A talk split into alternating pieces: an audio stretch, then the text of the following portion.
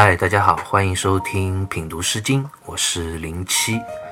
这讲呢，我们要来一起聊一下《周南里的格谈》这首诗歌。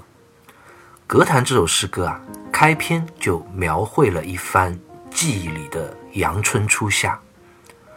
我们先来看诗歌的第一段：“格之谈兮，异于钟鼓；惟叶萋萋，黄鸟于飞。集于灌木。”其名皆皆。葛是一种在乡间原野非常常见的藤蔓植物，它的用途啊有很多。对于古人来说呢，最主要的就是它的纤维可以用来织布做衣，所以我们经常会听到革布的说法。檀和翼都是蔓延生长的意思。那诗这个字啊，在这里就读翼，是表示蔓延生长之意。所以第一句说，葛在阳春初夏的幽静山谷中自然的蔓延生长，它的叶子也开始慢慢的生长，变得茂盛。萋萋这两个字的意思呢，是描绘枝叶茂盛的样子。但是啊，这个时候的葛还没有完全的长成成熟，它的原因是因为时节还没有到。为什么我们知道时节没到呢？因为接下来诗人啊就点出了“黄鸟于飞”这四个字。黄鸟啊，指的就是我们很熟悉的黄鹂鸟，它是一种非常能够代表季节性的鸟类。我们记忆里啊，应该有很多和黄鹂有关的诗句，比如最熟知的“两只黄鹂鸣翠柳，一行白鹭上青天”。那其中的“翠柳”啊。这两个字也点出了黄鹂这种鸟类它活动的季节，它们是当春天或初夏时，在原野里啊非常常见的一种飞鸟。每当初夏时节啊，桑树的果实啊成熟的时候啊，我们经常就会看到黄鹂鸟来往飞翔，跃动在树林灌木之间。它们的叫声啊，非常的清脆悦耳，欢快动听。所以诗里第二句啊，也特别提到了其鸣皆皆，皆是指鸟鸣之声。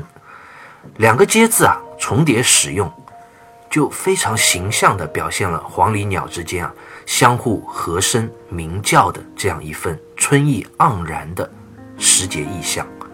那为什么说是记忆里的阳春初夏呢？在接下来的诗句啊，我们就会看到，其实作者啊是在回忆这番美好的景象，并不是作者当下所见，而是记忆里的一段美好的时光。让我们就接着往下看这首诗歌。诗歌的第二段：隔之檀兮，异于钟鼓；惟叶脉脉，是益是祸；惟痴惟戏。福之无益。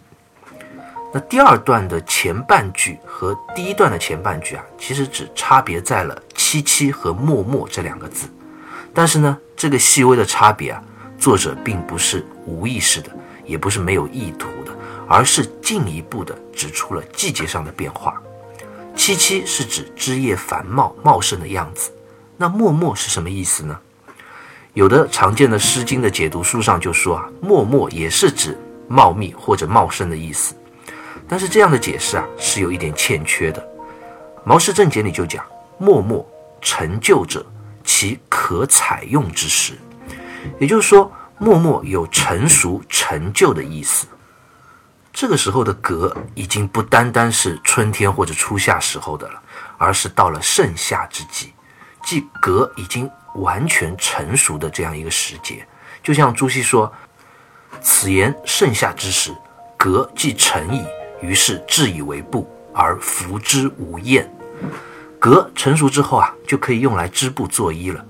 那接下来诗歌的这一句就非常形象地描绘出了古人用革来织布做衣的这样一个过程。是意是火，这一句中啊，意就是割和斩的意思。或呢，就是用水煮的意思。成熟的葛啊，就要割下来，然后采摘回来，用热水煮，然后呢，再用它茎里面的纤维来做成线，织成布。织的布也有区别。接下来就讲到，为织为细，织就是精细、精致的布，而细呢，就是指粗布。因为织法、纺织手段的不同啊，所以也会产生出不同粗细的布，做出不同的服装，用于生活中不同的用途。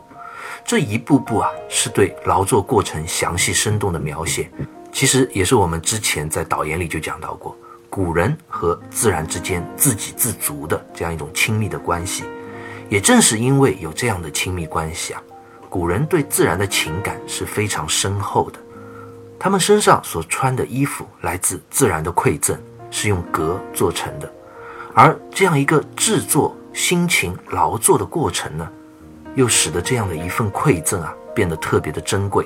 在穿上衣服的那一刻啊，心中充满了劳动的喜悦和成就感。所以最后啊，诗人就说：“服之无益，益就是厌的意思，也就是服之无厌。这样亲手劳作的结果。”就如朱熹所讲，知其成之不易，所以心诚爱之。因为明白了劳作的不容易啊，所以才会倍感珍惜，并发自内心的喜爱这份劳作的成果。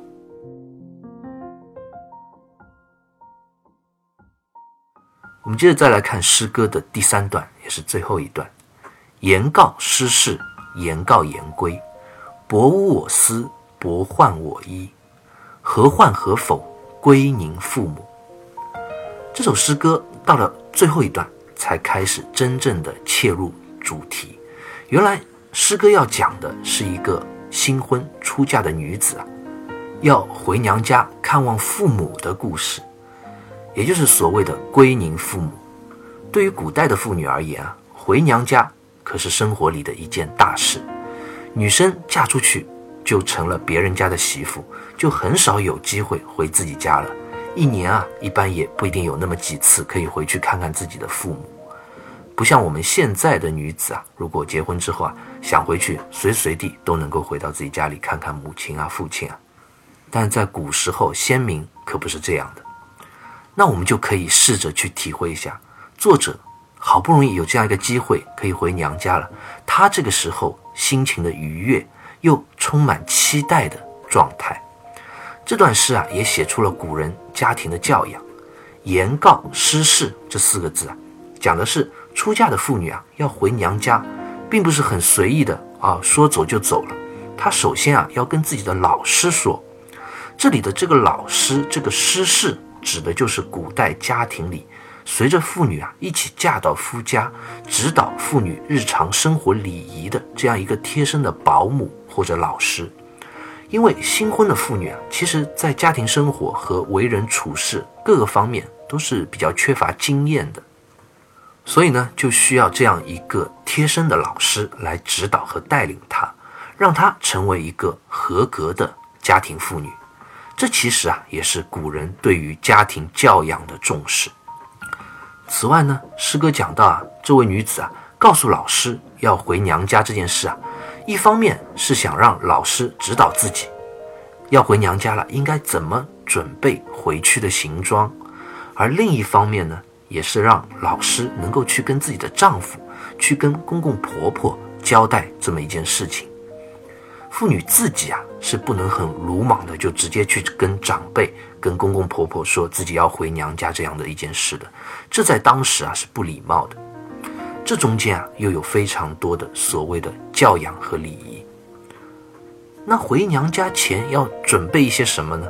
对于这么重要的一个事情啊，当然这位女子要打扮得干干净净，穿着的整整齐齐。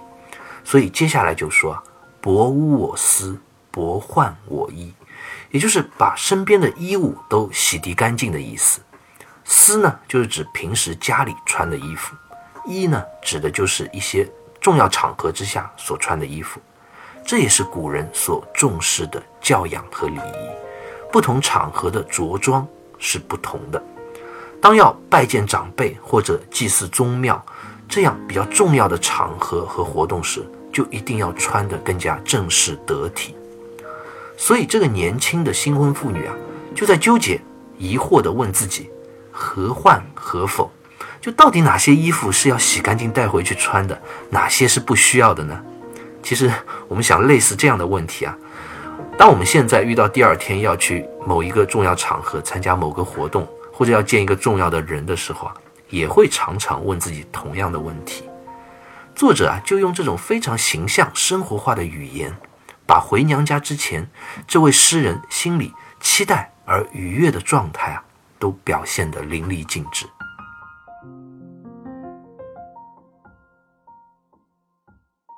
我们再回过头来看《格谈》这首诗啊，就会发现他写作的顺序其实也特别的讨巧。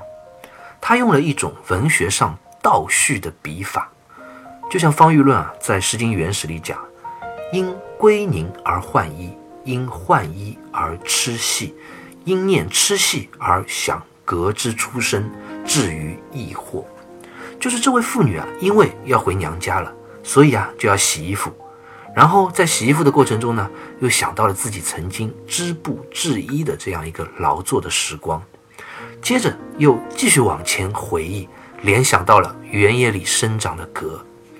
而在文学创作的这样一个过程中呢，诗人啊却又倒过来描述这样一个心理过程：从记忆里阳春初夏原野里蔓延的葛、鸣叫的黄鹂这些春意盎然的景象写起。